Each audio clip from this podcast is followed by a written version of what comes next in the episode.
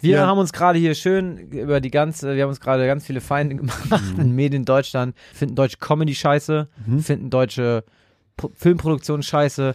Es gibt nur vielleicht eine, wirklich literally eine Handvoll deutsche Serien vielleicht, die gut sind. Ja. So, das sind, können wir mal aufzählen? Pastewka, Ja, Stromberg, ja, Discounter. ja, Jerks habe ich noch nicht geguckt, soll aber gut sein. ja. Ähm, Jetzt wird schon dünn. du, du, für dich auf jeden Fall noch Dark. Oh ja. Mm, ja, doch. Mm. Dann haben wir die Hand voll. Oh, ich, bin, ich bin auch durch. Jetzt ich. müsste ich, jetzt müsste ich überlegen, aber die, die du aus der Pistole geschossen hast, äh, würde ich jetzt auch sagen, jap, jap, jap, jap, jap. Ja, ne? Traurig.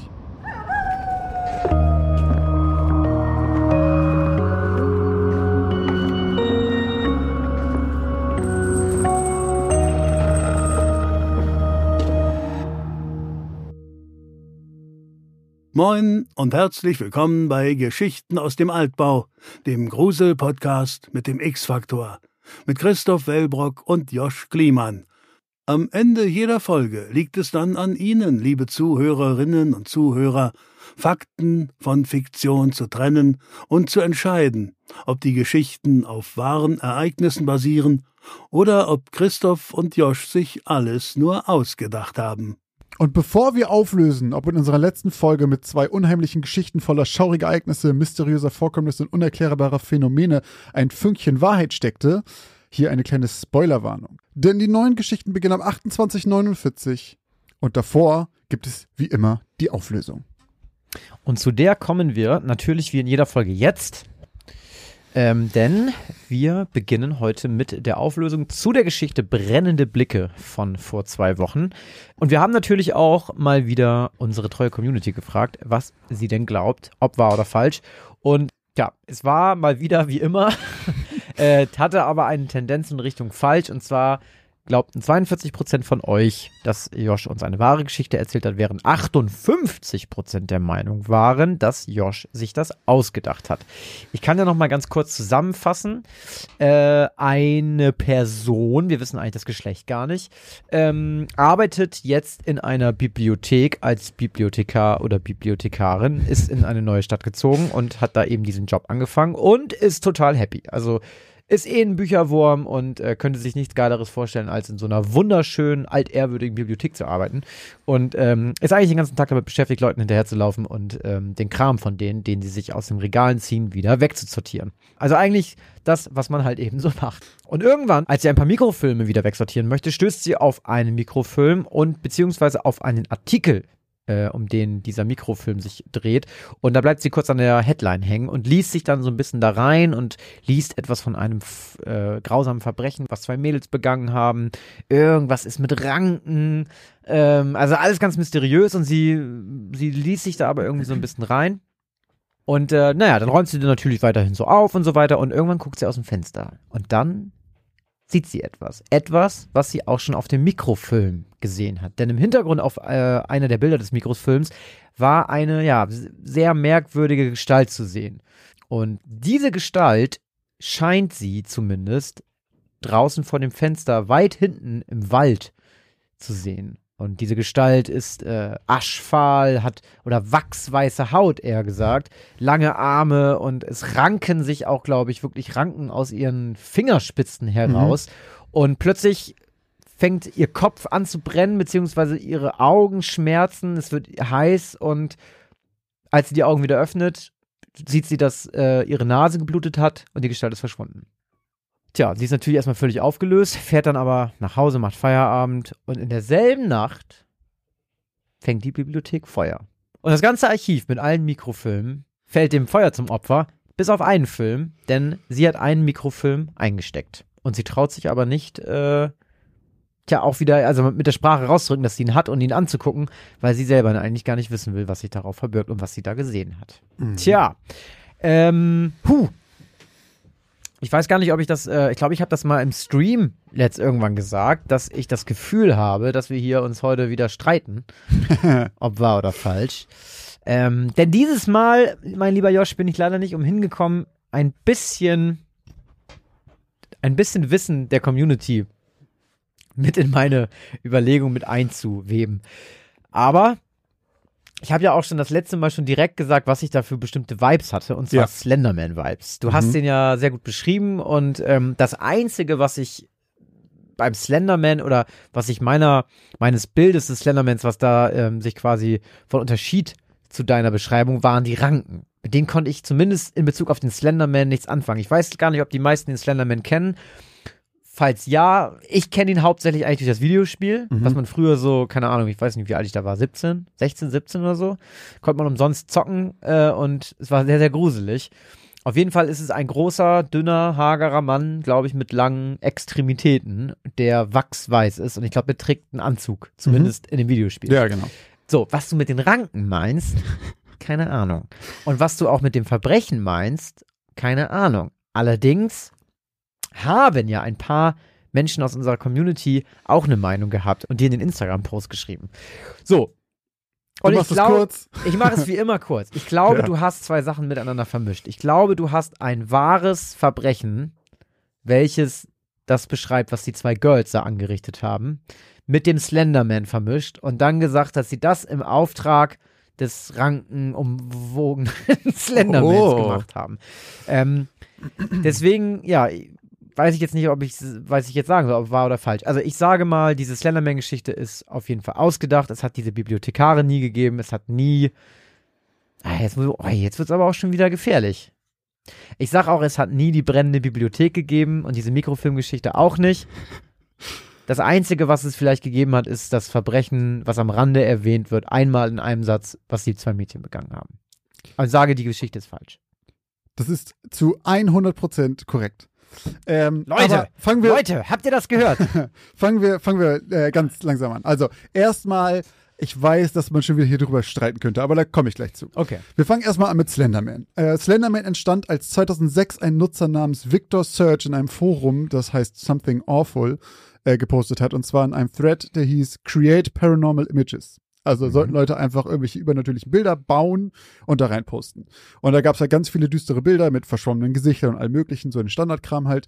Und er hat da zwei Bilder gepostet, die schwarz-weiß sind. Und auf dem einen, das ist halt exakt das, was ich beschreibe in der Geschichte, sieht man halt so eine Gruppe junger Menschen, die anscheinend an so einem Waldrand lang gehen. Ein paar gucken in die Kamera und sehen teilweise ein bisschen erschreckt aus und so. Und dahinter ist halt diese große Gestalt mit einem schwarzen Anzug und weißen, undefinierten Gesicht. Und die hat halt so Tentakel, die so aus dem Rücken rauskommen Ah, okay. irgendwie. Und unter dem Bild stand, wir wollten nicht gehen, wir wollten ihn nicht umbringen, aber seine andauernde Stille und die ausgestreckten Arme haben uns ähm, verängstigt und beruhigt. Das ist genau der Satz, der bei mir auch darunter war. Und da steht halt drunter, das ist angeblich von 1983 das Bild. Mhm. Da spielt halt auch meine Geschichte dann in dem Jahr. Mm. Das zweite Bild zeigt ein Mädchen auf einem Spielplatz, das eine Leiter äh, von einer Rutsche hochklettert. Im Hintergrund steht dann im Schatten so Kinder um die gleiche Gestalt schon wieder drum. Sieht ein bisschen anders aus. Auch wieder mit so Tentakelarmen. Und da drunter steht, das ist eins von zwei Fotos, die aus der Sterling City Library äh, aus dem Brand entkommen sind Ah. und gerettet wurden konnten und sind an dem gleichen Tag aufgenommen worden, angeblich halt, an dem 14 Kinder verschwunden sind. Äh, Offizielle haben aber gesagt, dass diese Deformation von diesem Slenderman einfach nur äh, Filmartefakte sind. Und deswegen spielt meine Geschichte in Sterling City in der Bibliothek und deswegen zeigt sie das Bild auch niemandem, weil sie sagt, okay, die würden eh denken, das ist ein Filmfehler oder irgendwie sowas. Ah. Da kommt meine komplette Geschichte an sich her. So. Dies mit diesem brennenden Blick und den Kopfschmerzen, das habe ich gemacht, weil ich gelesen habe, dass er Weil du Slend- Elden Ring gespielt hast und das eine Ende freigeschaltet hast. nee, habe ich tatsächlich noch nicht. Aber weil ich gelesen habe, dass das halt viel auf so H.P. Lovecraft-Kram basiert, dieser Slenderman als Figur. Also es ist halt so, dass er in, in diesen H.P. Lovecraft-Sachen, ich habe davon noch nichts komplett gelesen, aber ich, man liest viel darüber so. Und da ist halt immer so, dass, keine Ahnung, diese, diese uralten Monster kannst du gar nicht angucken, weil dein Gehirn sofort platzen würde. Und nur wenn die plötzlich auf der Welt sind, äh, dann brennen deine Augen schön aus deinem Schädel und sowas, weil dieser Wahnsinn einfach dann Okay, allgegenwärtig crazy. ist. Das ist ja aber wirklich echt eins zu eins Bloodborne, ne? Genau. Und da habe ich das halt her, dass ich gesagt habe, okay, der, allein der Anblick von diesem Vieh schmerzt sie so und sowas. Deswegen habe ich das da gemacht. Geil. Der andere Part in meiner Geschichte ist dieser Zeitungsausschnitt mit dem Mord. Mhm. Und das ist echt. Am 31. Mai 2014 haben Morgan Gazer und Anissa Weyer ihre ebenfalls zwölfjährige Freundin Peyton Leutner bei einem Sleepover in den Wald gelockt und haben dann 19 Mal auf sie eingestochen. Ähm, in dem Versuch, dem Slenderman zu gefallen. Ach, da gibt's dann auch gleich den Bogen. Richtig, weil die wirklich anscheinend durch diese, durch die Creepypastas, also diese gruseligen Geschichten im Internet und so weiter, haben sie wohl gefunden und gelesen. Und anscheinend hat bei denen irgendwas dann ausgetickt und sie dachten, der ist echt oder so. Sie sind auch einfach anscheinend verrückt, so die Kids. Und äh, haben dann halt 19 Mal auf sie eingestochen. Sie ist aber nicht gestorben. Anders als in meiner Geschichte. Das Opfer, Peyton, hat es zum Glück noch geschafft, zu einer Straße zu kriechen, Wie nachdem alt sie war das Opfer? zwölf, die waren alle zwölf. Alle zwölf. Ja. Okay, krass. Ist dann zu einer Straße gekrochen und wurde da dann tatsächlich gefunden und hat sich innerhalb von sechs Tagen im Krankenhaus dann erholt. Äh, die beiden Mädchen, die das gemacht haben, wurden wegen psychischer Erkrankung für nicht schuldig befunden, aber, und jetzt ist wieder das, was wir schon mal hatten, Mhm. zu einmal 25 und die andere zu 40 Jahren Haft in psychiatrischen Einrichtungen eingewiesen. Also wahrscheinlich länger als, obwohl Mord in Amerika Aber ist. ganz kurz, ist das Wording, das, also ich weiß genau, was du meinst, aber Mhm. ist das Wording dann nicht schuldig richtig oder wird man dann einfach, ist es dann einfach schuld unzurechnungsfähig und man wird dann, Ich habe auf Englisch gelesen, da stand not guilty oh, because okay. of Okay. ähm, psychic. Kriegt man denn dann eigentlich einen neuen, neuen, äh, neuen Prozess? nee, Also ist nicht schuldig ist ja einfach, wenn du einmal nicht schuldig bist, kannst du für, das, für die gleiche Sache nie wieder angeklagt Ich werden. weiß, aber ist das dann, ach so. Und danach ist einfach eine psychische Evaluation. Das ist ja das, was jetzt auch viele Leute geschrieben haben, dass es da Ja. tatsächlich teilweise schwerer ist, rauszukommen als aus, aus, als aus dem Gefängnis, Stimmt, ja. weil das halt in, äh, in, in der Hand des Psychiaters oder was auch immer liegt. Und der kann einfach sagen, nee, nee, du bist noch nicht so weit und dann Ja. bleibt es einfach noch viel länger da. Ja. Ja, an dieser Stelle auch nochmal wirklich ganz vielen Dank an äh, alle, äh, in Anführungszeichen, Klugscheißer, die uns äh, da tolle Nachrichten geschickt Ja, haben. Wir sind jetzt wirklich, um, wirklich um einige schlauer. Vielen Dank. Es ist wirklich bei jedem Thema so, auch jetzt äh, Flugzeuge war jetzt das große Thema. Wir haben sehr viele, Oh ja. sehr lange Nachrichten gekriegt, wie ein Flugzeug aber funktioniert. Äh, und das gefällt mir immer sehr. Ich, ich lerne halt durch das im Nachfeld vom Podcast lerne ich sehr viel mehr als vom Podcast selber. Das ist einfach gut, wenn man ganz transparent mit seinem gefährlichen Halbwissen umgeht. Richtig. Dann kommen ne? immer Leute, verbessern Das- dich und danach bist du klüger. Als Das. Halbwissen wird dann aufgefüllt mit der fehlenden Richtig. Hälfte. So, super. Äh, auf jeden Fall nach diesem ähm, versuchten Mord gab es natürlich große Debatten über Internetphänomene und deren Wirkung auf Kinder. So wurde zum Beispiel auf ganz vielen Schulen in Amerika dieses Creepypasta-Wiki gesperrt, wo Oha. es die ganzen Geschichten dann gab. Äh, die Ersteller dieser Geschichten haben aber argumentiert, dass es sich halt bei der Seite um eine rein literarische Seite handele und sie äh, satanische Rituale oder Morde nicht propagieren würden darauf. Die haben sogar Livestreams veranstaltet und die Gewinne an das Opfer gespendet, um Kosten des Krankenhauses äh, aufzunehmen und so weiter. Aber da gab es eine Menge Aktionen, um äh, die, ich glaube, da wurden irgendwie 70.000 Euro noch gesammelt von anderer Krass. Stelle und so. Äh, da sind viele zusammengekommen und die Kids, die das gemacht haben, sind immer noch in Klinik Wann war das? natürlich. 2014, also gar nicht so lange her. Ne? Es gab danach sogar noch. Wobei, ähm, fast schon zehn Jahre, ne? wenn du es so mal denkst. ja, okay, stimmt. Das ist doch schon ein bisschen her. 2014 ist immer so, ja gut, vor zwei, drei Jahren irgendwie, Ja. aber ist doch länger. Ähm, es kam danach auch irgendwann nochmal ein Film raus, ähm, Slenderman. Es gibt irgendeinen Film, es gibt sogar mehrere. Und die waren halt in der Kritik, weil es sogar einen Film gibt, der handelt gar nicht unbedingt vom Slenderman, sondern von diesem versuchten Mord. Oh, okay. So, und da waren halt Äh, ist schwierig, wenn man sowas dann verfilmt. Aber ja, das äh, war meine Geschichte. Und wie gesagt, es ist, ich würde sagen, sie ist nicht wahr, weil diese wahre Ja. Sache eine Randnotiz ist. Ja. Ich verstehe es aber, wenn Leute sagen, oh, das kenne ich, das ist wahr. So, weil sie sagen, der Part ist ja wahr. Von daher, ich, ich, ich kann beide Seiten diesmal gut verstehen ähm, Ja. und verstehe auch, warum es halt in so, einer, in so einem Mittelpunkt ist zwischen, also was hatten wir jetzt hier, äh, 42 Prozent war. Das wäre wahrscheinlich, hätte ich diesen Fakt weggelassen, wäre es Wär- wahrscheinlich ja, anders gewesen. Ja, dann wäre es gewesen, dann wäre es sowas gewesen wie, oh ja, äh, Josh hat sich die Geschichte ausgedacht und sich am Slenderman. Genau, und dann wäre es deutlich mehr für falsch auf jeden Ja, ja, Fall. ja. Ja, okay. Gut. Hast du die Leute hier auf eine falsche Fährte geführt, ne? Ein Mit, bisschen. mit der, mit der, mit dem wahren Case. Hatten wir so, weiß ich, fand ich, aber ganz geil, wirklich Chapeau. Ähm, also cool zusammengefügt alles miteinander. So, also geil, dass es das auch so gibt mit dem Slenderman, dass es da so wahre ja, True ja. Crime Sachen gibt und eben diesen ganzen Creepypasta. äh, Das war halt dankbar. Und dass auch in geil. diesen Bildern halt diese Sterling City mit drin war und dass ich einfach dachte, oh, Ja, ich nehme einfach genau das und schreibe diese Geschichte quasi so. Ähm, Weil Sterling City klingt auch einfach wie eine Stadt, cool, die du ne? ausgedacht Ja. hast. So, oder aus, wie aus den drei Fragezeichen. die Sterling City Library. so. Fand ich einfach Ja, cool. finde ich super. Ähm, Geil. ja. Cool. Christophs Geschichte vom letzten Mal trug den äh, Namen Sanfte Landung. Und in der Geschichte Sanfte Landung ging es um Julia, die viel Zeit in ihrer Kindheit mit ihrem Opa, möchte ich sagen, Ja. mit ihrem Opa verbracht hat, der in seinem in dem Keller seines Hauses einen kleinen Hobbykeller hat und dort leidenschaftlich gern an kleinen Modellen bastelt. Und ähm, Julia hat äh, ganz lange Zeit ihrer Kindheit damit verbracht, mit ihm zusammen da eben diese ähm, diese Modelle zu basteln und hat eine Cessna, äh, ein, das Modell einer Cessna von ihm geschenkt bekommen und hat auch ihr restliches Leben, immer wenn ihr Opa sie besucht hat, immer mal wieder ihm diese Cessna gezeigt und gezeigt, dass sie das Ding immer noch gut aufhebt und ähm, es sie ihr ganzes Leben begleitet. Und dann leider eines Tages ähm, ist es soweit und ihr Großvater stirbt und äh, sie schafft es nicht mehr rechtzeitig dahin zu kommen, um sich von ihm zu verabschieden, bevor er stirbt und will dann aber trotzdem noch auf ihre Art und Weise Abschied nehmen und fährt deswegen zu dem alten Haus von ihm. Naja, und dann äh, entscheidet sich halt dazu, diese Cessna dort auch zur Ruhe zu legen, quasi, indem sie da die auf die Fensterbank legt und dort lässt ähm, als ihr Abschiedsgeschenk und schaut raus und sieht den kleinen Kiosk, der gegenüber von der Wohnung ihrer Großeltern ist ähm, und entscheidet sich dort noch einmal hineinzugehen und ist dann quasi in die Vergangenheit gesetzt, weil sie all die Süßigkeiten und Softdrinks sieht, die sie als Kind immer dort getrunken hat und gekauft hat oder immer haben wollte. Dann begegnet ihr aber eine merkwürdige alte Frau, die sie plötzlich anspricht. Die ist betrunken, glaube ich sogar. Ist sie besoffen? Ja, sie wirkt. Die sie, wirkt betrunken. Sie wirkt sehr betrunken, ja. und sagte dann, äh, ich muss dir, ich soll dir eine Nachricht überbringen. Ich soll dir sagen, dass er sanft gelandet ist. Und wiederholt das auch mehrfach. Und sie versteht halt überhaupt nicht, was sie damit meint. Und dann meint sie, ja doch dein Opa, der Typ mit dem Kabelbinder am Reißverschluss. Und in dem Moment weiß sie, okay, das muss mein Opa sein. Und ähm, es ist halt ein bisschen wie eine Nachricht aus dem Jenseits, die ihr noch einmal überbracht werden sollte. Ja, auch bei dieser Geschichte haben wir euch natürlich gefragt, ob ihr glaubt, dass sie wahr ist oder nicht. Und eine überwältigende Mehrheit sagt, sie ist wahr. Und zwar 84 Prozent. Oha. Und nur 16 Prozent sagen, sie ist falsch. Ich habe ja schon gesagt, dass ich ganz, ganz krasse ähm, X-Factor-Vibes wir hatte, aber nicht, weil ich die Geschichte irgendwie kannte. Mhm. Mir kommt, also ich glaube auch, dass die wahr ist. Ich weiß halt nicht, wo du die her hast, aber das könnte was sein, wo ich mir vorstelle, irgendwie in einem Forum hat irgendwer davon berichtet. Für mich ist das sowas, was ich vielleicht auch mal fast gelesen hätte, irgendwie stöberst das Internet und guckst so nach irgendwie übernatürliche wahre Sachen, die er erlebt hat und schreibt im Forum einer diese Geschichte runter. Mhm. Ähm, so kommt mir das vor. Und deswegen, ich würde auch sagen, ich lege mich auch fest und sage auch, die ist wahr und ich sag, du hast die irgendwo aus einem, ich sag Forum. Okay.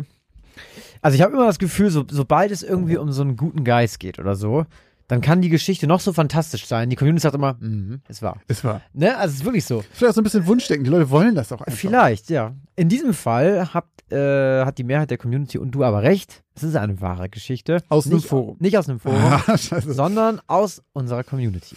Es Oh, ist- Hörergeschichte. Ja, es ist meine zweite Hörergeschichte. Ich habe nämlich damals ja gesagt, ich habe, ich weiß gar nicht, ob ich das Wording verwendet habe, ich habe noch nie eine geschrieben.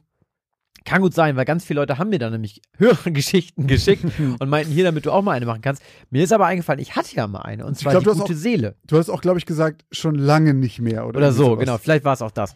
Äh, auf jeden Fall habe ich jetzt auch mal ähm, meine zweite Hörergeschichte geschrieben und äh, möchte mich dafür ganz herzlich bei Judith bedanken, die mir diese herzerwärmende Geschichte ähm, ge erzählt hat und äh, mir geschrieben hat und sich auch anschließend sehr darüber gefreut hat. Das ist immer so ein bisschen was. Ähm, du hast ja schon öfter eine geschrieben, Du bist aber aufgeregter, ne? Du bist aufgeregt Ja. danach und du, du hoffst, du sitzt am Freitag vor deinem Handy und wartest auf die Insta-Nachricht von dieser Person. Und ähm, Das war bei mir, bei meiner letzten äh, Geschichte mit, der, mit diesem Telefonzelle und sowas, war es so, dass ich ihr dann auch geschrieben habe von wegen, ey, die Folge ist draußen jetzt, beziehungsweise die kommt morgen, bin gespannt, was du davon hältst. Und dann kam irgendwie zwei Tage nichts. Und ich saß hier schon und hatte so, fuck, vielleicht habe ich, vielleicht findet sie die Scheiße so. Das war mir richtig ohne wie Scheiß. klärst du das immer ab, dass du die machst und dann sagst du den Leuten das schon vorher? Spoilerst du das? Ja, ich, weil ich ganz oft dann noch Nachfragen stelle. Ah, Wenn ich so, dann am ah, Schreiben okay. bin, dass ich dann noch sage, ey, wie war es damit nochmal Ah, ja, gut, okay, okay. Und äh, dann habe ich geschrieben von wegen, also auch sehr spät, habe ich irgendwie am Donnerstagabend gesagt, übrigens, morgen früh kommt die raus. ja, Klassiker. Aber dann kam halt irgendwie zwei Tage nichts und ich dachte erst schon so, ah, vielleicht fand sie die Kacke. Aber äh, fand sie halt auch richtig gut. Aber das ist halt so, das ist in dem Moment tatsächlich irgendwie, finde ich, das Wichtigste, dass man der Person irgendwie so ein bisschen gerecht Ja, ja, wird das auch. ist, ja, ja, voll. Ähm, genau, auf jeden Fall äh, hat sie sich sehr gefreut und ich habe tatsächlich auch äh, unbewusst viele Dinge richtig gemacht, äh, unabhängig von der Geschichte, denn ich glaube, Judith und ich sind so ziemlich ein Alter und so äh, neongelber Fahrradhelm und so 90er-Vibes äh, hat sie auch sofort Okay, gefühlt. geil. Haben vielleicht auch, ich hoffe, ich habe halt auch so ein bisschen wirklich aus meiner Kindheit geschrieben. Also Ich hatte- Fahrradfahren über Kopfsteinpflaster, Cherry Coke ähm, war für mich ein Riesending damals, als ich klein war. Bei mir war es ein äh, Neon, so ein rosa neon Ro- Ja, da gab's glaube ich, ja, rosa, Die, diese gelb. filzigen Außen, ja, ja. Ja, ja, jeder hatte sie und Jo. jeder hat sie gehasst vor allem. Yes. Ähm, genau, auf jeden Fall habe ich mich da auch so ein bisschen versucht reinzuschreiben. Und ähm, auf jeden Fall hat äh, die Dame zu Judith gesagt, ich gebe jetzt mal das wieder, was sie mir geschrieben hat. Junge Frau, ich soll Ihnen sagen, er ist gut angekommen. Sie glauben mir nicht, oder? Also es geht um Ihren Opa, der mit dem Kabelbinder an der Jacke. Und der hatte eben anstatt einen Zipper unten am Mhm. Reißverschluss eben einen Kabelbinder und äh, an seiner Adidas-Jacke. Und äh, das war ihm streng verboten durch seine Oma, mit dieser peinlichen Jacke das Haus zu verlassen. Okay. Und ähm, da hat es dann eben bei Judith äh, Klick gemacht im Kopf und dann wusste sie, ihr Opa ist gut angekommen. Also diese sanfte Landung und so, das ist. Aber ihr. dann auch, weil er die quasi nie draußen Er getragen hat sie nie draußen getragen. Ah, okay. Genau. Und das in der Geschichte ist das halt, in einem Nebensatz ist es die Jacke mit Farbklecksen und der Kabelbinder an der Mhm. Jacke, der ihm strengstens verboten wurde, von seiner Frau mit dieser peinlichen Jacke vor die stimmt, Tür zu gehen. stimmt, das hast du geschrieben. Genau. Ja. Ähm, das ist so ein bisschen in so einem Nebensatz gesteckt, aber ähm, Das finde ja. ich ist schon wieder sowas, wenn man die Geschichte jetzt nochmal hört. Leute, falls ihr nochmal Bock habt, hört nochmal. Und ich finde, dann hört man die anders. Das ist so, vermutlich. äh, gerade wenn man weiß, dass es wahr und welcher Part davon besonders wichtig ist, dann fällt dir das sowas jetzt plötzlich, was beim ersten Mal hören halt einfach so ein Nebensatz ist und irgendwie ganz Ja. passt zum Kolorit so ein bisschen, aber das macht Passt das. zum Kolorit. Hört, hört. Ich habe das Gefühl, immer wenn wir hier aufnehmen, ich sage ein Wort, was nicht, was nicht, Hallo? Passt zum Kolorit? man sagt es so, Christoph. Der Schriftsteller hier neben mir. ähm, ja, auf jeden Fall habe ich mich sehr gefreut, dass Judith sich sehr gefreut hat. Und äh, was ein lustiger Fact war, ähm, keine Ahnung wieso, aber anscheinend nennt Judiths Freund sie Julia, wenn er sie Ach, ärgern Quatsch. will. Witzig. Ja, das war wirklich ein witziger Zufall. Das hatte ja. ich aber auch mal, ich hatte irgendwann mal eine Geschichte genommen, äh, von irgend, ich weiß nicht mehr, welche das war, aber da hatte ich irgendwie mit so einer Schwester auch und die Schwester hieß, oder nee, ich glaube, ich habe die Hauptperson so genannt, wie ihre Schwester in Wirklichkeit heißt oder Ach so, irgendwie ja, sowas. witzig, ja. Manchmal echt gibt's Zufälle. Ähm, die gibt's gar nicht. So. Aber die Geschichte gibt's. Die hat's gegeben. Wahre Geschichte. 84% hatten recht. Du hattest auch recht. Keiner zahlt hier heute einen Euro ein. Naja, 16% der Leute dürfen jetzt schön einen Euro blechen. Stimmt. Her mit eurer Kohle, Leute. Aber bevor wir zu den nächsten Geschichten kommen, ich muss noch eine kleine Auflösung machen. Denn ich Oha. habe mich ja hier letztes Mal schon wieder ver, ver Um Ach, Kopf und Leute, Kragen. Ich habe ja hier wieder mich um Kopf und gelogen. Kragen geredet über irgendeine Flugzeuggeschichte, ne? Ja. Und ich habe das auch schon wieder alles natürlich wie immer so halb richtig und halb falsch erzählt. Das ist auf jeden Fall auch ganz viel falsch gewesen, was ich da erzählt habe. Ähm, meine gute Freundin und unsere Hörerin Anna hat uns natürlich ja auch ganz lange in der Luftfahrt gearbeitet, hat natürlich auch ganz viele Sachen geschickt dazu. Tatsächlich habe ich aber den, äh, den, diesen Flug, den ich meinte, tatsächlich ergoogeln können. Mhm. Und zwar handelte es sich bei dem, was ich in der letzten Folge erzählt habe, von diesem komischen Nö Notlandemanöver da, ne? die das gerade noch geschafft haben. Genau, irgendwie. ja, das war alles dann noch nicht so, wie ich das erzählt habe. okay. Äh, aber, ähm, aber pass auf, es handelt sich dabei um, um, den, Bri- um den British Airways Flug 009, der von London nach Oakland äh, geflogen ist und in Jakarta notgelandet ist, beziehungsweise notlanden musste. Und die sind durch eine Aschewolke geflogen, haben das nicht so richtig mitgekriegt, ehrlich gesagt, weil die nichts äh, von dem Vulkanausbruch oder dieser Aschewolke wussten. Und ähm, dann sind alle vier Triebwerke ausgefallen. Vier? Vier Stück. Alle sind ausgefallen. Oh. Und ähm, ich habe ja schon gesagt, dass der Pilot irgendwas gesagt hat. Irgendwas Dass das relativ ruhig genau, war, ne? pass auf, der hat auf Deutsch übersetzt gesagt, meine Damen und Herren, hier spricht der Kapitän, wir haben ein kleines Problem. Alle vier Triebwerke sind ausgefallen. Wir geben unser Äußerstes, um sie wieder zu starten. Ich vertraue darauf, dass sie nicht allzu beunruhigt sind. Nicht allzu. Genau, das war's. Und das Ding war, äh, Ich vertraue gibt- darauf, finde ich auch hat, geil. Das hat Anna uns auch geschrieben. Es gibt wohl bei diesen, äh, bei diesen Maschinen, je nach Modell, eine sogenannte Gleitzahl. Und die Boeing 747 hat die ungefähre Gleitzahl von 15.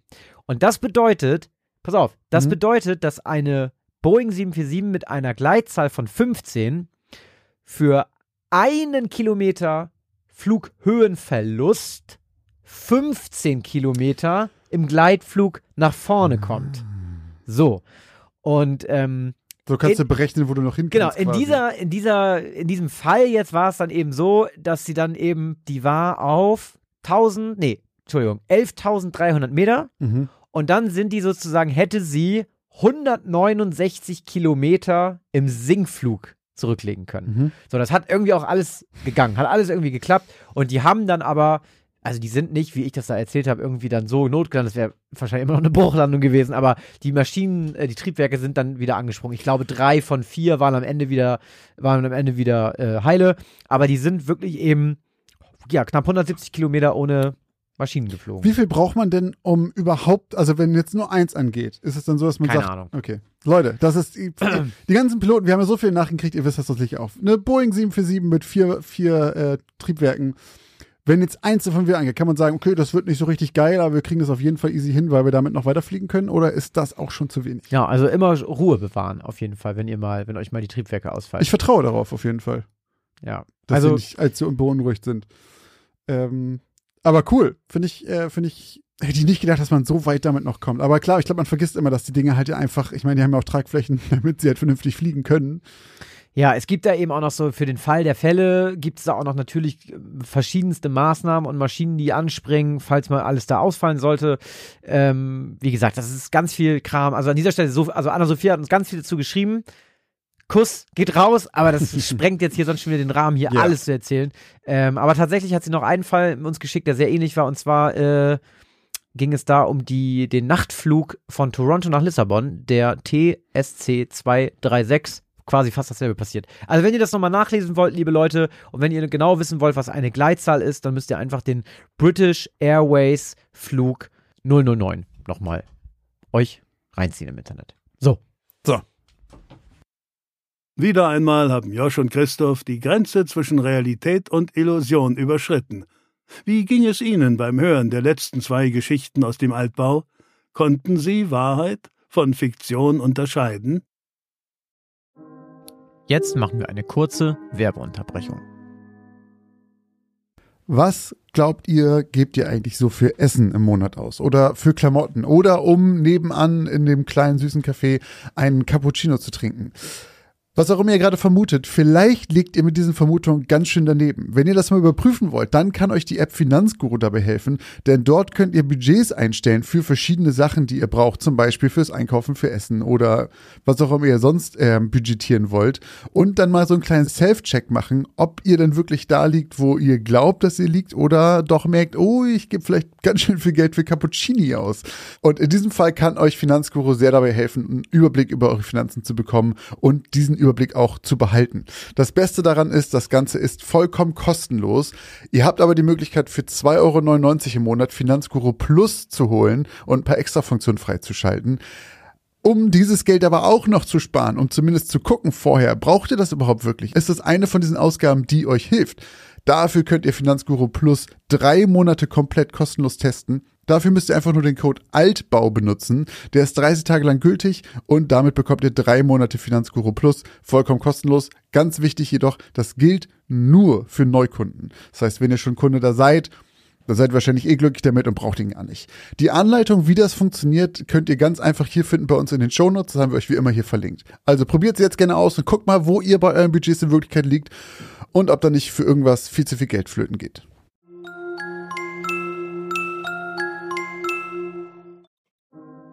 Und jetzt geht's auch schon weiter mit den neuen Geschichten. So, und jetzt sind wir wieder zurück mit den neuen Geschichten aus dem Altbau, Leute. Heute darf ich mal anfangen. Heute und darf aufschließen. anfangen. Oh, dass du dir das immer merkst. Ich habe es ich hab's, ich hab's auf jeden Fall bis zum Ende der Folge wieder vergessen, dass ich vergesse abzuschließen, auf jeden Fall.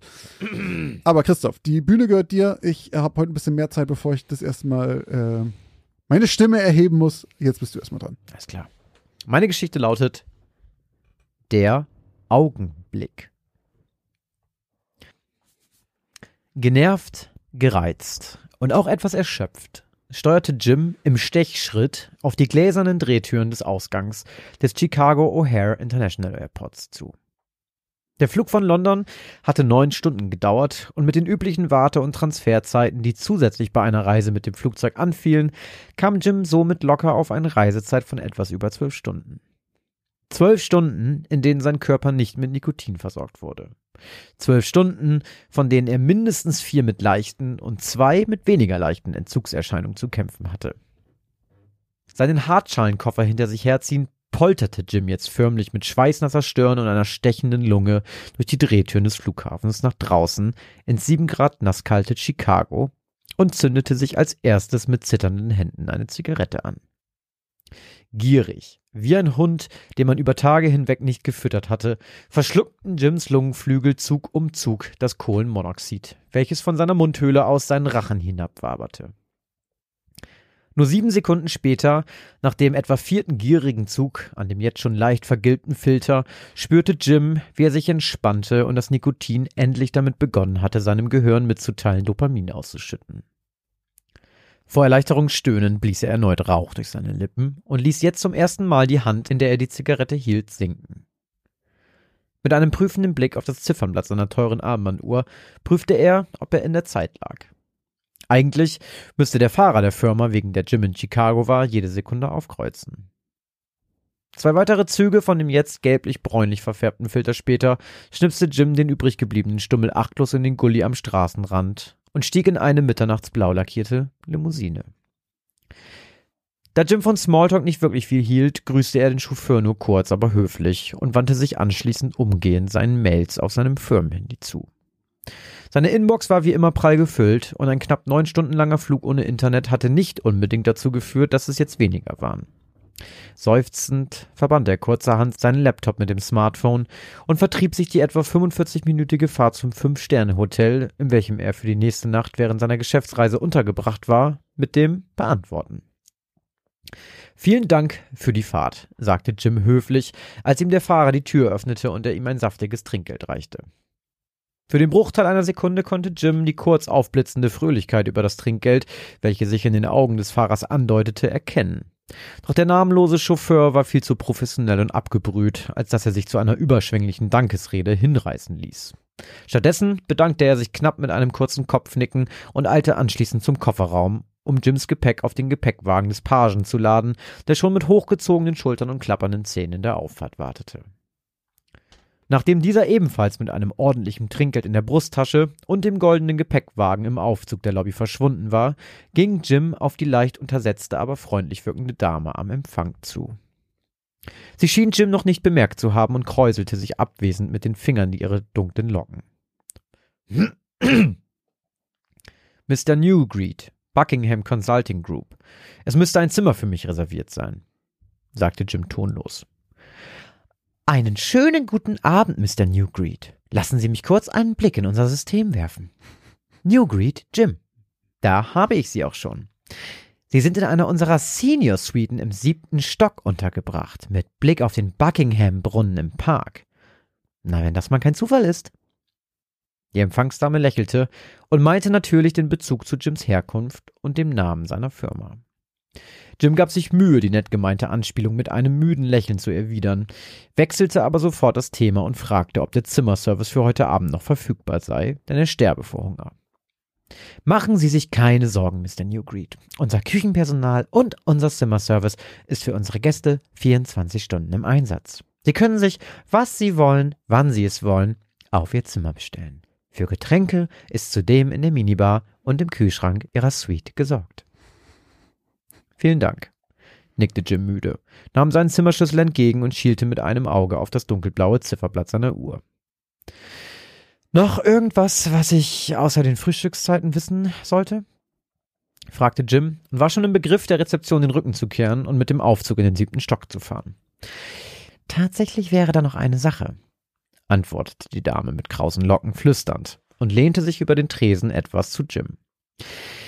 In dem Korridor im siebten Stock, äh, dort wo sich auch Ihr Zimmer befindet, gibt es eine Tür zu einer Suite ohne Nummer. Es ist jedem hier im Hotel, ganz egal ob Gast oder Angestelltem, untersagt, diese Suite zu betreten. Geschweige denn auch nur ein Auge hineinzuwerfen. Egal unter welchen Umständen. Als die Hotelfrau ihren Satz beendet hatte, starrte sie Jim mit dramatischem Blick an, so als würde sie darauf warten, dass er etwas antworten würde. Warum sollte jemand einfach so ein fremdes Zimmer in einem Hotel betreten? fragte Jim verdutzt. Vielleicht sollten Sie Ihren Gästen einfach nichts davon erzählen, denn jetzt hat dieses Zimmer definitiv meine Aufmerksamkeit.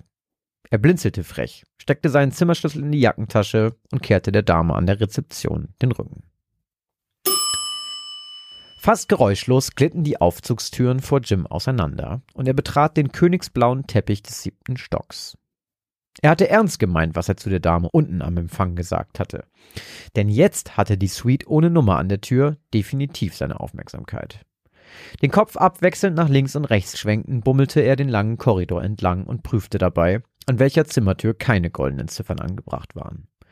Und dort, wo eigentlich das Zimmer 713 hätte sein müssen, versperrte ihm eine zahlenlose dunkle Tür den Weg in die Suite, die für jeden tabu war. Jim holte seinen Zimmerschlüssel aus der Tasche und las von dem kleinen Messinganhänger, welcher an dem Schlüssel befestigt war, die in das Metall gestanzte Nummer ab. Perfekt, seufzte er und rollte mit den Augen. Er war in Zimmer 715 untergebracht, welches direkt neben dem verbotenen Zimmer lag. Wahrscheinlich war der Rat der Hotelfachfrau gerade deswegen gut gemeint. Sie konnte aber natürlich nicht wissen, wie es um Jims neugieriges Naturell bestimmt war. Dennoch in derselben Nacht bekam der für sein Alter sehr gut verdienende Unternehmensberater kein Auge zu. Er wälzte sich durch seine Laken und zermarterte sich den Kopf darüber, was es mit dem verbotenen Zimmer auf sich haben könnte. Völlig aufgeputscht von den wildesten Theorien und Fantasien warf Jim um 3.33 Uhr einen Blick auf die Digitalanzeige des Radioweckers auf seinem Nachttisch. Ach, sei's drum, knirschte er und sprang aufgeregt aus dem Bett. Hastig zog er sich sein Hemd und seine Hose vom Vortag an und schlich anschließend barfüßig und leise wie ein Raubtier auf der Jagd über den Flur zum nummerlosen Nebenzimmer. Obwohl er die letzte Zigarette vor Stunden geraucht hatte, spürte Jim, wie sein Gehirn jetzt massenhaft Bodenstoffe durch seinen Körper jagte. Er warf einen verstohlenen Blick über seine Schulter und drückte die Klinke des Zimmers herunter. Verschlossen. Natürlich. Und obwohl er damit gerechnet hatte, enttäuschte es ihn. Was hatte er gedacht? Selbst wenn das Zimmer ein ganz normales Zimmer gewesen wäre, wäre es selbstverständlich verschlossen gewesen. Sonst könnte ja jeder Gast nach Lust und Laune in jedes Zimmer spazieren. Er blickte sich ein weiteres Mal um. Doch es war keine Menschenseele in dem schwarzen Korridor zu sehen. Mit aufgestellten Nackenhaaren ging Jim jetzt in die Hocke und presste sein rechtes Auge gegen das kleine Schlüsselloch der schweren Holztür. Kühle Luft legte sich über seine Netzhaut, während er durch die kleine Öffnung das im Dunkeln liegende Innere der Suite betrachtete. Der Raum war genauso eingerichtet wie sein Zimmer. Dieselben Möbel an derselben Stelle. Hotels eben. Doch im hinteren Teil des Zimmers, in der Ecke, in der in Jims Zimmer ein kleiner Sekretär positioniert war, zeichnete sich anstatt des Schreibtischs ein großer weißer Umriss ab, der aufgrund der dürftigen Beleuchtung durch den Vollmond von draußen klar zu erkennen war und sich vom restlichen Dunkel des Zimmers deutlich abhob. Er sah aus wie eine dünne Gestalt. Der Silhouette nach zu urteilen, könnte es eine Frau sein, dachte Jim.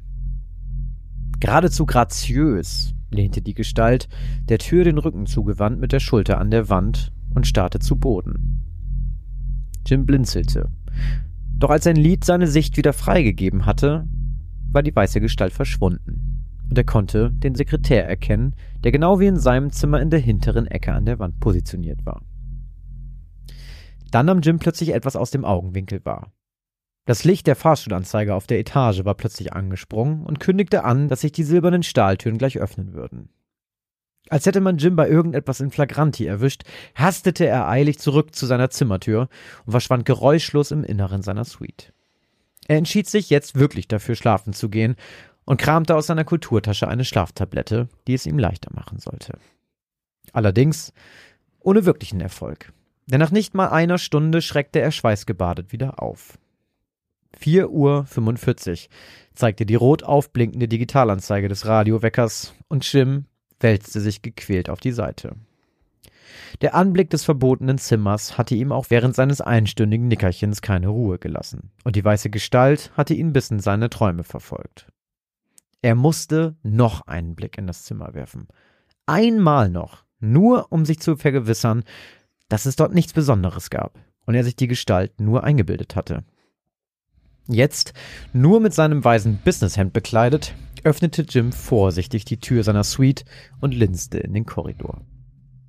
Die Luft war rein und die Anzeige des Aufzugs dunkel. Lautlos setzte er einen Fuß vor den nächsten, bis er Zimmer 713 erreicht hatte. Angespannt knickte er seine Knie ein und hockte sich verheißungsvoll vor das dunkle Schlüsselloch. Voller Anspannung drückte er seine Augenhöhle gegen das kalte Metall des Schlosses und blinzelte gierig durch die kleine Öffnung hindurch. Doch er sah nichts. Nichts. Nur Schwärze. Verwundert löste er sich von dem Schlüsselloch und rieb sich für einen kurzen Moment sein Auge. Danach setzte er es erneut an. Doch ändern tat sich gar nichts. Jim sah absolut nichts, so als hätte jemand etwas Schwarzes von innen vor das Türschloss gehängt. Enttäuscht stand er auf, ließ dabei ein lautes Gähnen durch den verlassenen Korridor hallen und kehrte zurück ins Bett. Schmunzelnd stolzierte Jim am nächsten Morgen auf den Tresen der Rezeption zu, als er erkannte, dass dieselbe Frau vom gestrigen Abend wieder Dienst hatte. Ich hoffe, Sie haben angenehm genächtigt, Mr. Newgreed, grüßte sie ihn höflich.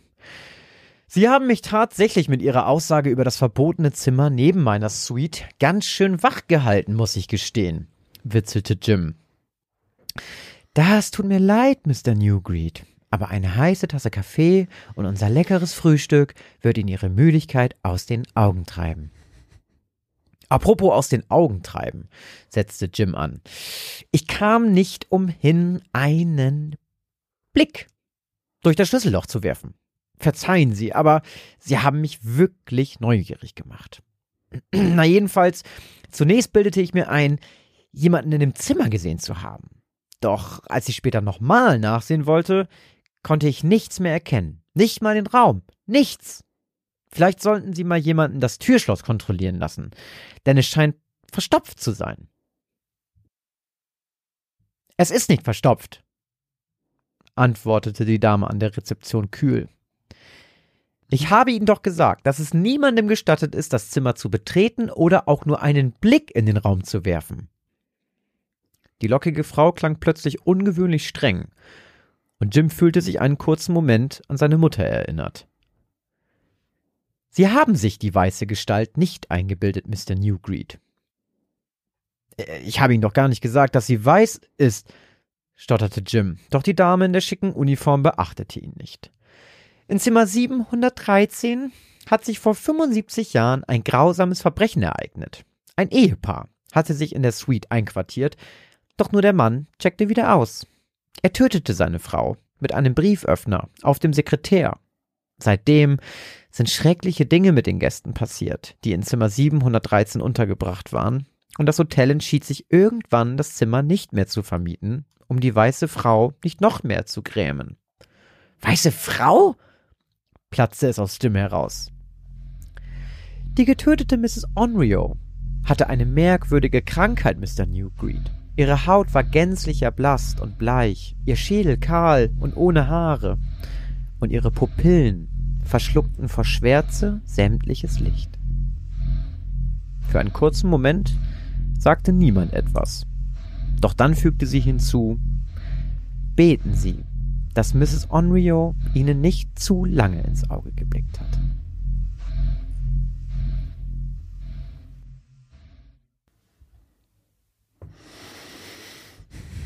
Dann waren das ihre Augen, ne? Wenn er da durchguckt und nichts sieht, dann ist sie in dem Moment auf der anderen Seite gewesen, hat ihn genau angeguckt, ne? Jemand zurückgeguckt. Ah, das ist ja unangenehm. äh, ich hatte so ein bisschen Vibes. Kennst du den Film Zimmer 1408?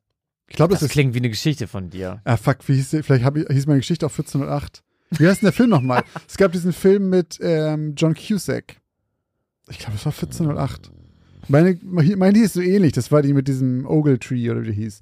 Aber, ja, stimmt. Aber es gibt so einen Film mit, ähm, ist das nicht so wie Stephen King? Oh, weiß ich gerade nicht. Aber Zimmer 1408, glaube ich, mit John Cusack und Samuel Jackson.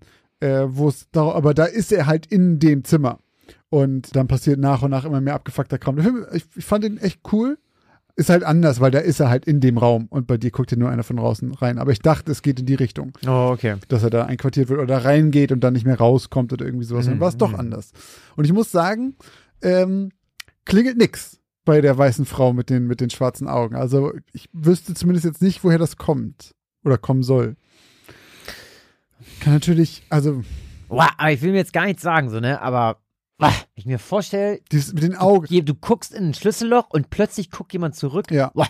Das finde ich auch. Ich finde, okay, dass da irgendeine komische Gestalt drin ist und dann ist sie weg und ist gar kein Problem. Aber dieses, dass du im Nachhinein merkst, da war jemand nur irgendwie so drei Zentimeter von deinem Auge entfernt mit seinem Auge. Ah, da kriegt er Schimmels. oh. Das gefällt mir gar nicht. Ja. Hoffen wir mal, er hat die gute Frau irgendwas mit O. Onryo. Onryo. Sind das nicht diese kleinen Kekse mit diesem schwarzen Schokolade aus? Nee, Oreos. Ach Das sind so. Oreos. Ah, danke, Christoph. Ich, jetzt könnte natürlich auch, ah, es könnte natürlich auch einfach so eine, so eine, weißt du, so ein bisschen wie Slenderman oder Bloody Mary. So, es gibt diese, wahrscheinlich heißt der ja nicht Onryo, aber es gibt diese weiße Frau mit der weißen Haut und dem kahlen Kopf. Klingt für mich auch wie so ein, so ein, so ein, so, ein, so eine Type von Geist Von oder Geist. sowas. Ja, irgendwie so, als ob es Mhm, sie gibt. mhm. Ich weiß es nicht genau. Also, ich, wie gesagt, ich habe noch nie was darüber gelesen, gehört. Ähm, ich werde ich werd mich überraschen lassen müssen In zwei Wochen. in zwei Wochen. Yes. Bis dahin äh, können wir uns die Zeit noch ein bisschen äh, verkürzen, indem ich euch einfach noch eine Geschichte erzähle. Wie wär's? Ja, finde ich gut. Ja? Würde ich, würde ich mich drüber freuen. Sehr gut. Dann fange ich an mit meiner Geschichte, die diese Folge heißt Die Entrückung. Joseph beobachtete die Pose, die ruhig im Wasser des stillen Sees schwamm. Die Oberfläche war glatt und spiegelte das strahlende Blau des klaren Himmels über ihm wider. Ohne zu blinzeln, wischte Joseph sich den Schweiß mit seinem Handrücken von der Stirn, nur um wenige Sekunden später neue Reihen kleiner Perlen darauf zu finden. Die Sonne brannte auf seinen alten Anglerhut, der ihn tapfer vom Hitzeschlag beschützte, während er still und starr auf die kleine weiß-schwarze Pose im Wasser achtete, in der Erwartung, dass sie eine Bewegung von sich gab. Es mochte anstrengend wirken, in der glühenden Hitze so reglos dazusitzen, doch für Joseph war es eine willkommene Abwechslung zum stressigen Alltag auf seinem kleinen Hof. Er besaß mit seiner Frau ein Dutzend Kühe, eine große Herde Ziegen und fast 40 Hühner. Mit der Schar an Tieren waren sie beinahe rund um die Uhr beschäftigt. Ganz abgesehen von seinen vier Kindern, die eine ganze Menge Zeit in Anspruch nahmen. Die wenige Zeit, die ihm dann noch für ihn selbst blieb, die verbrachte er am liebsten hier am See und angelte. In dem großen Kratersee lebten unzählige Fische, von denen ein Großteil der Dörfer, die ihn umgaben, sich ernährten. Joseph hingegen war nicht unbedingt darauf angewiesen. Er angelte hier nur aus Vergnügen. Es ging ihm gut. Er verdiente eine Menge Geld mit seinen Tieren und obwohl er weit entfernt davon war, reich zu sein, gehörte er zu den wohlhabenderen Menschen der Gegend. Noch immer schwamm die Pose bewegungslos auf der spiegelglatten Oberfläche. Wieder wischte Joseph sich die nasse Stirn, als er ein glucksendes Geräusch vernahm. Kleine, kreisrunde Wellen zogen sich von der Pose aus über die Oberfläche. Sofort stürzte Joseph nach vorne, griff nach der Angelrute und holte die Schnur ein. Nach einem kurzen Kampf mit dem Fisch kam ein erstaunlich winziges Exemplar an die Oberfläche, das Joseph sich grinsend und erschöpft für ein paar Sekunden besah, vom Haken trennte und zurück in die beinahe schon wieder bewegungslose Wasseroberfläche gleiten ließ. Dann nahm er seine Angel, seinen Plastikhocker und sein restliches Angelzeug und machte sich auf den Weg zurück zum Hof. Kaum betrat er das Gelände, liefen ihm schon seine drei kleinen Töchter über den Weg, die dabei waren, die Hühner zu füttern. Lächelnd schloss er sie in seine Arme, winkte seinem 16-jährigen Sohn und begrüßte seine Frau, die auf der Veranda saß. Er genoss die restliche Sonne seines freien Tages auf seinem Schaukelstuhl und stand erst lange nachdem seine Kinder schon zu Bett gegangen und die Sonne schon verschwunden war, von seinem Lieblingsplatz auf. Als Joseph gerade in das Haus gehen wollte, hörte er ein Geräusch.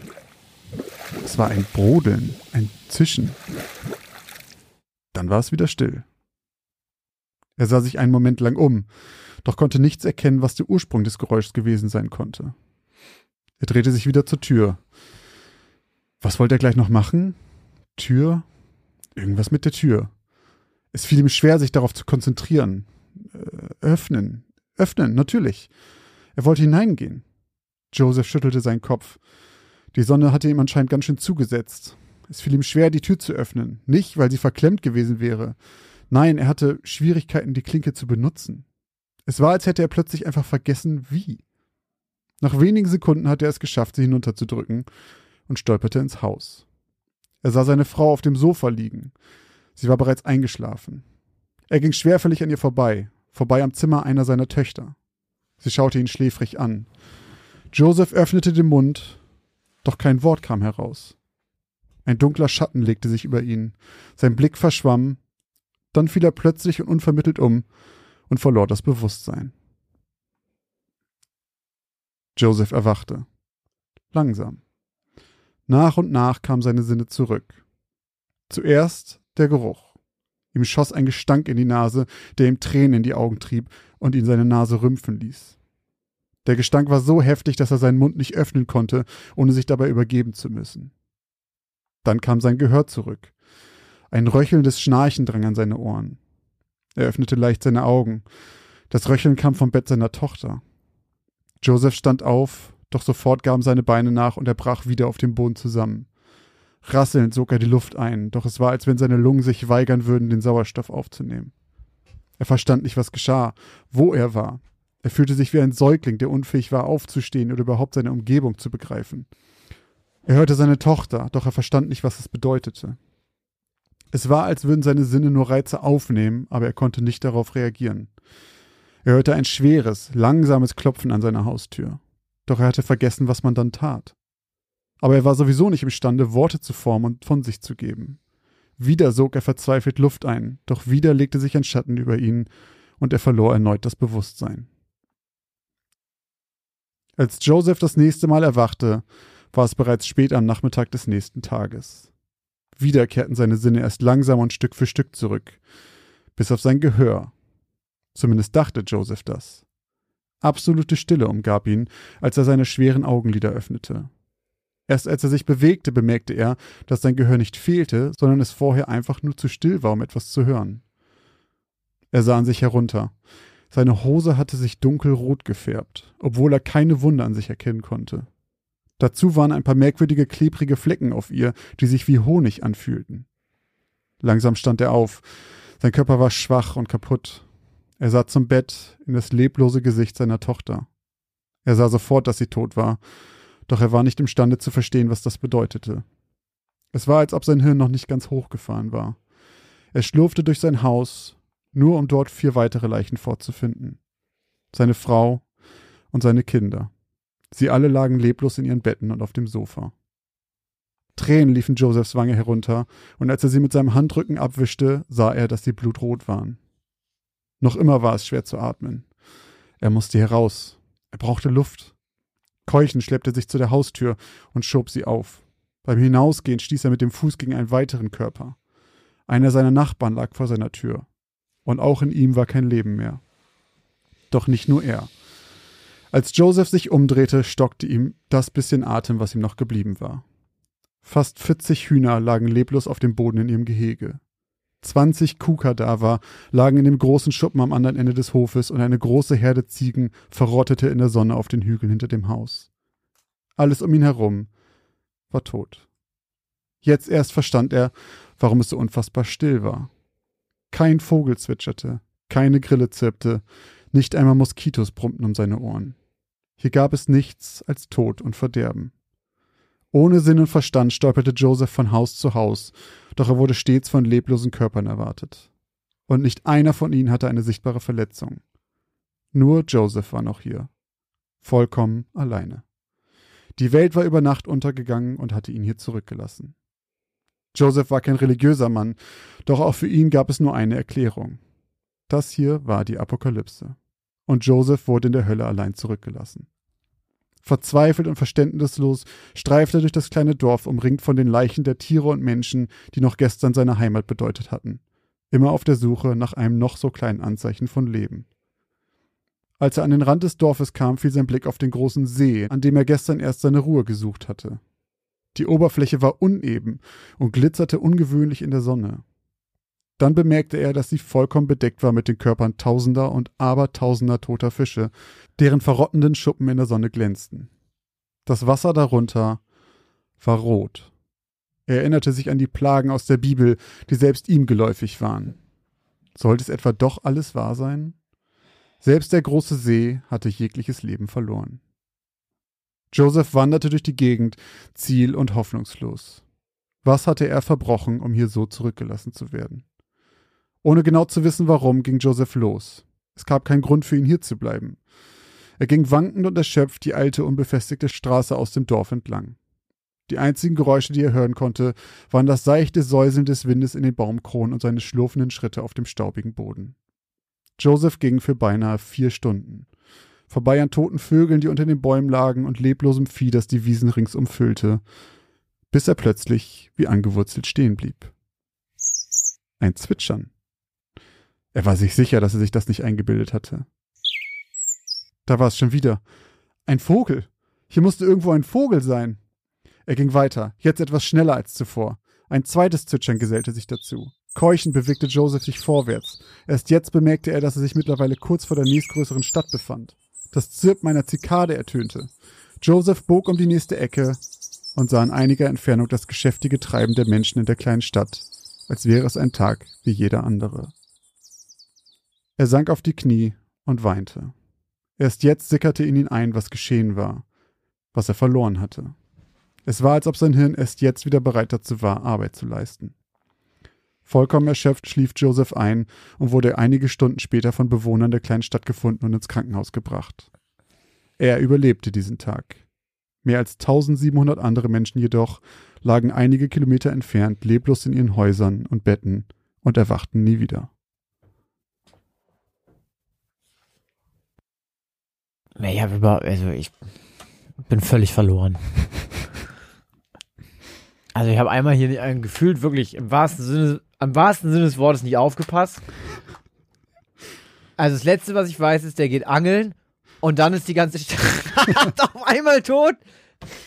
Hä? Hä? Was ist los? Tja, das fragt sich Joseph sicherlich auch.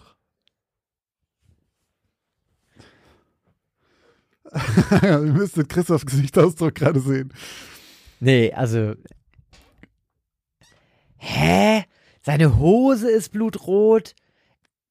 Also zuerst habe ich gedacht, naja, vielleicht, vielleicht, also, und irgendwas wie Honig ist an seinen, klebt irgendwo.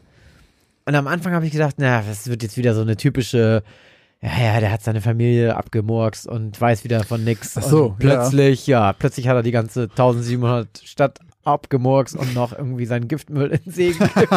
so, weiß er nichts mehr von. Was, Hä? man, was man halt so macht. Ich habe überhaupt keine Ahnung. Wirklich, ich habe überhaupt keine Ahnung. Also ganz ehrlich, das kann nicht wahr sein. Da, jetzt passt es wirklich. Da hätte ich auf jeden Fall schon was von gehört. Wenn 1700 Menschen, vor allem wenn du das so bezifferst.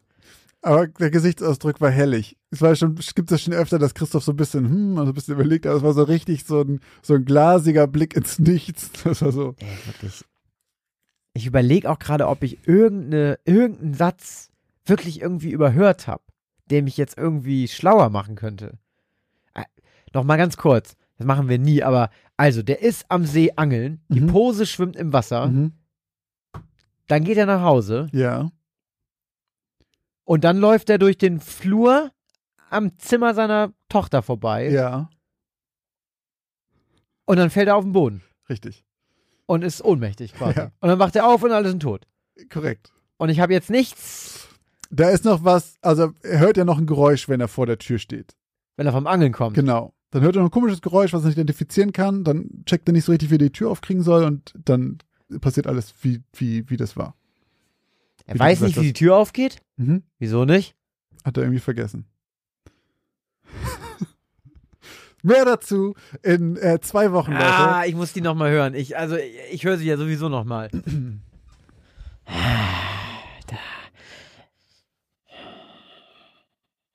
Ah, es rumort in mir, Leute. Christoph hat sein- es nicht sehen, aber es rumort. Ganz Christoph schön. hat seinen patentierten Detektivblick gerade aufgesetzt und ähm, man, man, man hört es förmlich rattern hier links neben mir. Mm. Ja, ich bin wirklich gespannt. Wirklich, ich bin wirklich gespannt.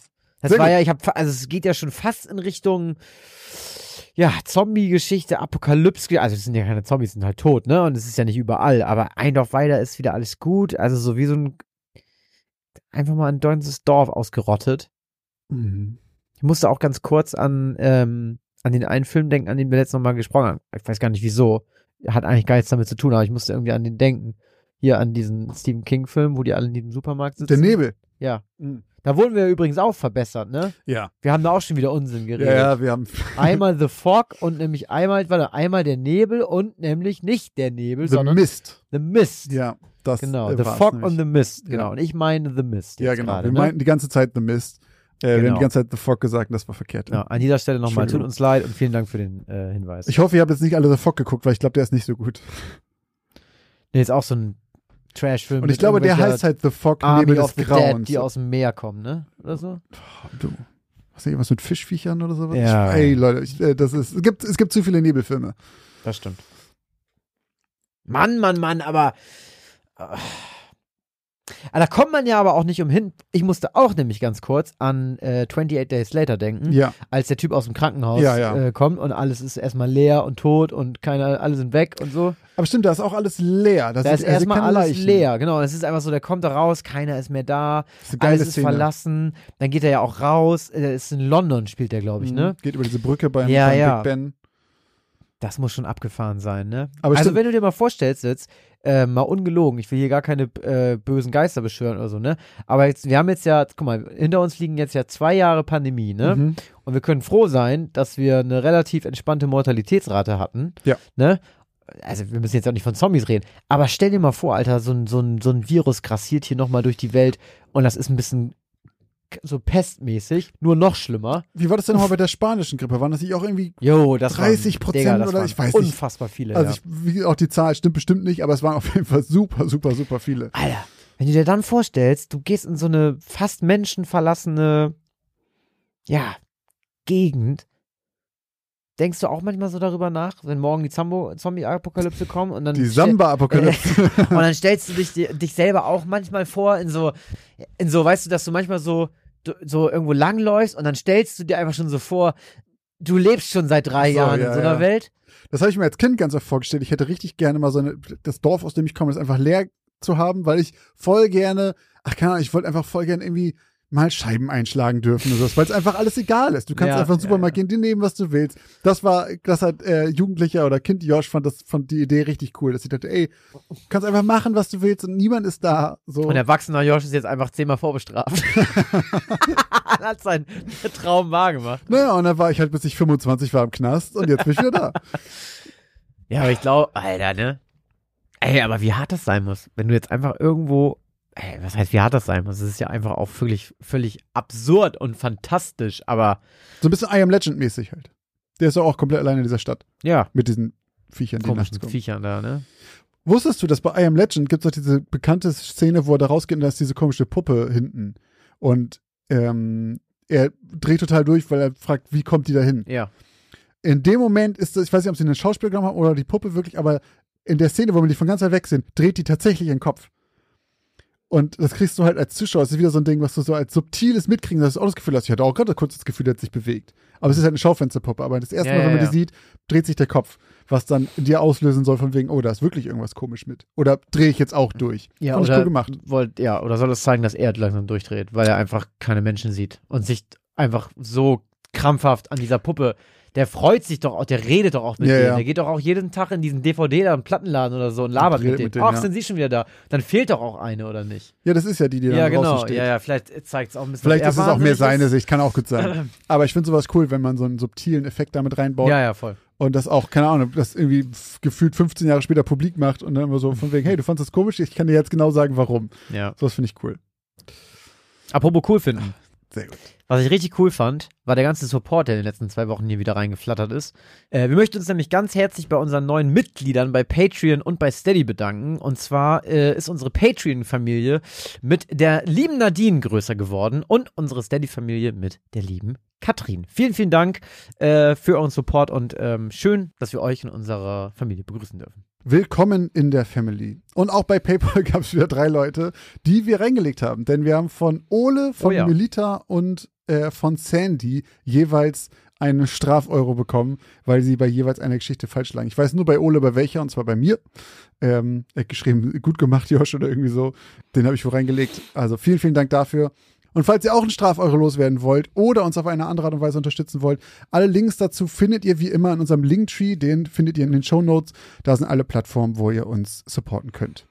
Ganz genau. Natürlich freuen wir uns auch über eine Bewertung auf Spotify oder iTunes. Wenn ihr uns euer Feedback mitteilen möchtet, dann macht das gerne da. Folgt uns gerne auch auf unseren weiteren Kanälen. Wir haben einen Instagram-Account, auf dem wir Hintergrundinfos zu wahren Geschichten veröffentlichen und Dort könnt ihr auch bei der Abstimmung mitmachen. Außerdem streamen wir mehrmals wöchentlich live auf Twitch. Das heißt, wenn ihr uns auch noch mal ein bisschen besser kennenlernen wollt, äh, mit uns im Livestream-Chat agieren möchtet oder ihr uns auch einfach mal sehen möchtet, dann kommt gerne zu unserem Twitch-Kanal. Alle Links dazu ebenfalls in den Show Notes. Und falls ihr einen Ort haben wollt, wo ihr alle diese Sachen findet, dann geht auf unsere neue Website. Denn wir haben dank unseres Ehrenbruders Finn Kuss, Kuss, Äh, Kuss. eine eigene Website. Geht dafür einfach auf geschichten aus dem Altbau.de. Dort findet ihr halt alle Infos zu unserem Podcast. Da ist immer die neueste Folge in einem Feed drin. Ähm, da könnt ihr immer die, direkt die neueste Folge hören. Da ist auch der Player von Twitch. Das heißt, ihr könnt da sehen, ob wir gerade online sind oder wann wir das nächste Mal online sind. Das ist alles da. Äh, guckt da gerne mal rein. Äh, ist brandneu. Kommt darauf und checkt das aus.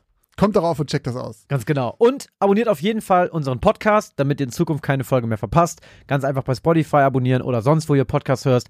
Da freuen nicht nur wir, sondern auch ihr euch. Hm. Tja, dann gibt's eigentlich fast nichts mehr zu sagen, oder?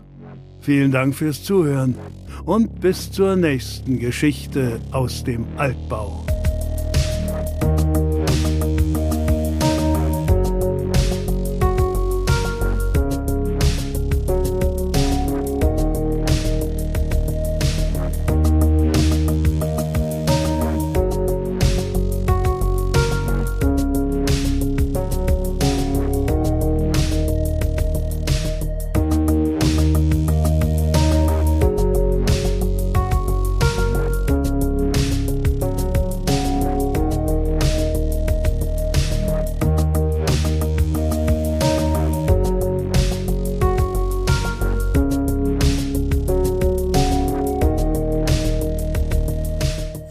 Bedeckt war mit den Körpern tausender und abertausender toter Fische, deren verrottenden, Schu deren verrottenden Schuppen.